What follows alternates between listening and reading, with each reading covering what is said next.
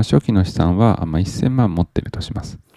で、年間60万円を積み立て投資をするというシミュレーションにしています。なんで、え毎月5万円ですね。5万円を積み立てするという感じです。で、今日の条件は、すべての資産は SPY というですね、S&P500 に連動する ETF を設定しました。これだけをひたすら毎月5万円買っていくという感じですね。で、えー、分散投資はしない。そして配当金は再投資をするというこういう設定にしています。で、なんでこの SPY という ETF なの？ということを一つだけお伝えしておくと、結構古い時からある ETF って、えー、S&P500 に連動する古い ETF ってこれしかないんですね。今だったら VOO とかあバンガード社のもありますけれども、まあ、当時ですね、2000年にそんなものはなかったので、えー、今回は長年歴史がある SPY を使って検証していきたいなと思います。はい、これが結果です。で、えー、どこを見ればいいかというんですけれども、少し小さいですが、この CAGR という、これを見ると一番わかりやすいと思います。これは1年間あたりの、えー、成長率どれだけ資産が年間あたり成長しているかというパーセンテージになっています。で、あとは最後のこれですね、ファイナルバランス。最終的な資産はいくらなのと。まあ、この2つを見ればいいかなと思います。で、下にそのポートフォリオグロースということでお金がどれだけ減るか増えるかというのがあります。で、えー、結論を言いますと、さっき言いましたけれども、資産は年間あたり5%ぐらい増える計算になっています。で、えっと、まあ、これをね、見ていただくとわかるんですけれども、まあ、毎月ね、えー、5万円をコツコツ投資していたので、えー、っと、最終的に、もともとのね、投資額というのは、あ1600万円になっています。この10年間でですね。で、一応今わかりやすく、あの全然違いますけれども、1ドル100円で計算しています。非常に簡単だから。で、最終的にこの16万ドルが16万3395円と、35ドルということで資産は結果的には増えるということです。つまりこの低迷した最悪な10年であっても毎月コツコツと投資をしていればお金は増えるということです。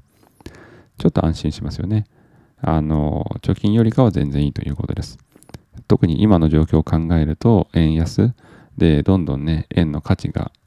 下がってきている状況ですので、まあ、こういうふうに、えー、ドル建てとして、えー、資産を別のね、えー、通貨に変えておく、そしてさらに ETF に投資をして資産を増やすというのは非常に理にかなったものだと思います。はい。ただこれだけではいろいろ満足しないと思いますので、いろいろシミュレーションしていきたいなと思います。まあ、まずこれを振り返ると、株価低迷の10年でも資産は増えるという結果でした。まあ、この結果から積み立て投資はコツコツ継続していこうというふうに私は改めて思います。まあ、株価がどんな状況であれ、毎月の積み立て投資は継続するということです。そして、いつが最高値、つまりてっぺんで、いつが最安値、そこかわからないため、大金の買い付けというのは基本的に行いません。自分で決めたルールですね。それは、あこれをご覧いただいているあなたも同じだと思います。毎月1万円とか3万円、5万円、10万円、人によっていろいろあると思いますけれども、まあ、それをひたすらコツコツと買っていくということですね。例えば、あ7月にボーナスが50万入りました。で、その50万円を、例えば今日ね、今日があ株価そこだと思って50万円ガーンと買う。でも来月にもっと下がってるかもしれないので、えーそういうふうにですね、大金を使った買い付けというのは基本的には行わないです。あの、毎月決めた自分の積立金額に加えて、まあ、何かしらルールが私は決めているので、その時にスポットでね、ちょっと買い増しはするかと思います。例えば、毎月1万円の投資をしていると。で、ボーナスが50万入りました。って言った時に、毎月の1万円の投資は、あ継続をして、あ、ここかなり今、えっ、ー、と、下がったそして自分のスポット外のルール、例えば、あビックス指数が30を超えた。よし、この時にはプラスでさらに3万円買おうというルールを決めてるんだったら、その時にスポット買いをするという、まあ、こんな感じですね。なんで今後も変わらず、積み立て投資とスポット買いはやっていくという感じです。はい。ではですね、ちょっとこれを変えてみましょう。この株価低迷の10年に分散投資をしたらということですね。さっきは米国株 S&P500 に連動する米国株に全て投資を回していました。ただ今回は米国株だけではなくて、米国債、そして金、さっきのショックの時の状況を見ればわかると思いますけれども、分散投資の効果というのはかなり出ていますよね。なので、それを振り返って、米国株だけではなく、米国債とか金にも分散投資をするという方法にちょっと変えてみました。で、これをやってみた結果ですけれども、はい、こんな感じですね。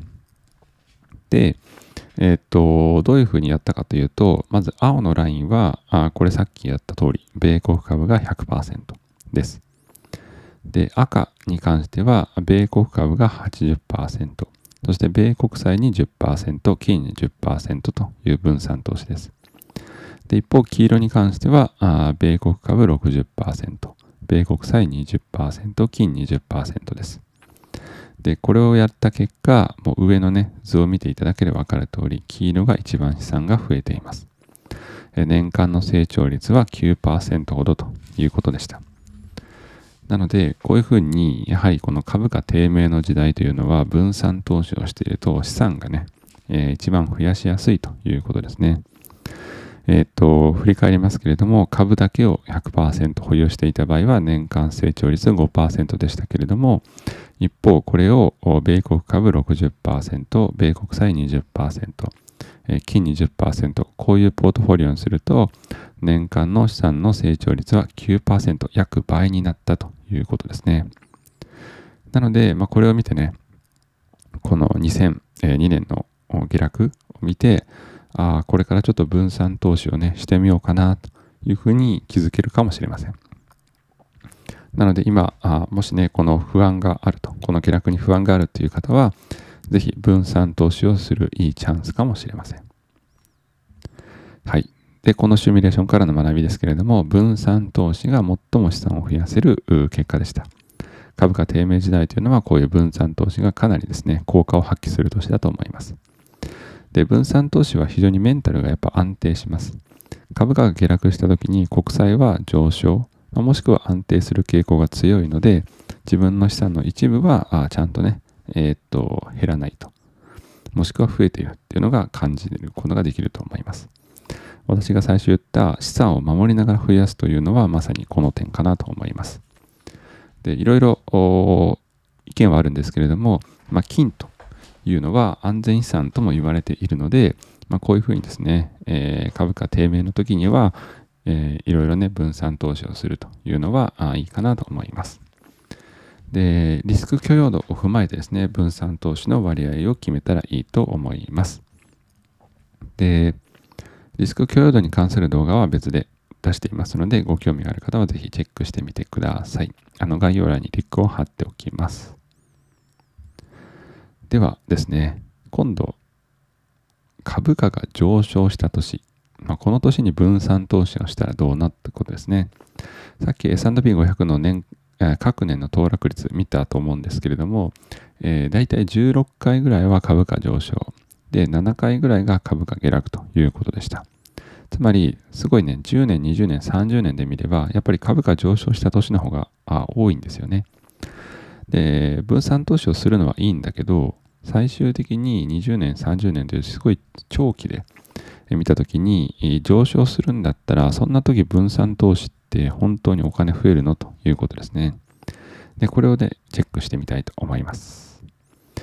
今回は2010年から2019年、この時にはですね、特に大きなショックというのはほとんどありませんでした。2018年後半に、え、アメリカと中国のちょっとね、摩擦があって少し下落はしましたが、本当そんな程度です。この10年間は非常に平和にですね、あの株価は上昇していった10年だと思います。はい。で、これを見ると、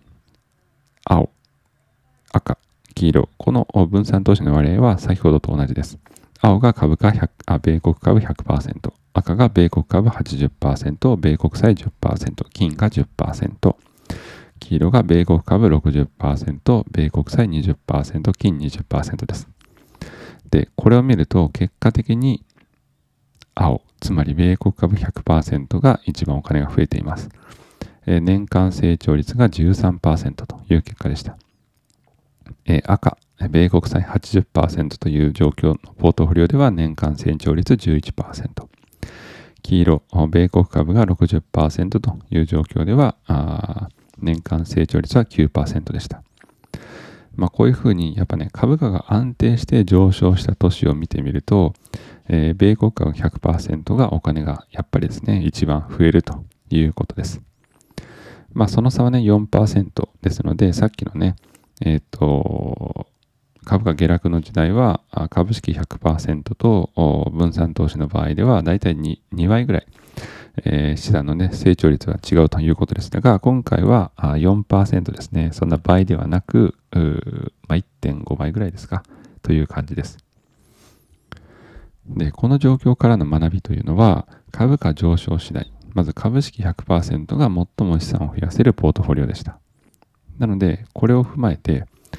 無理に分散投資をしなくても OK ということですね。もう誰が何でも100人投資家がいたら100人がですね、無理に分散投資をする必要はないわけです。例えば定期的な収入がある場合は株式100%でも大丈夫かもしれません。私みたいに本業がね、会社員としてあるという場合には毎月給料が入ってくるわけです。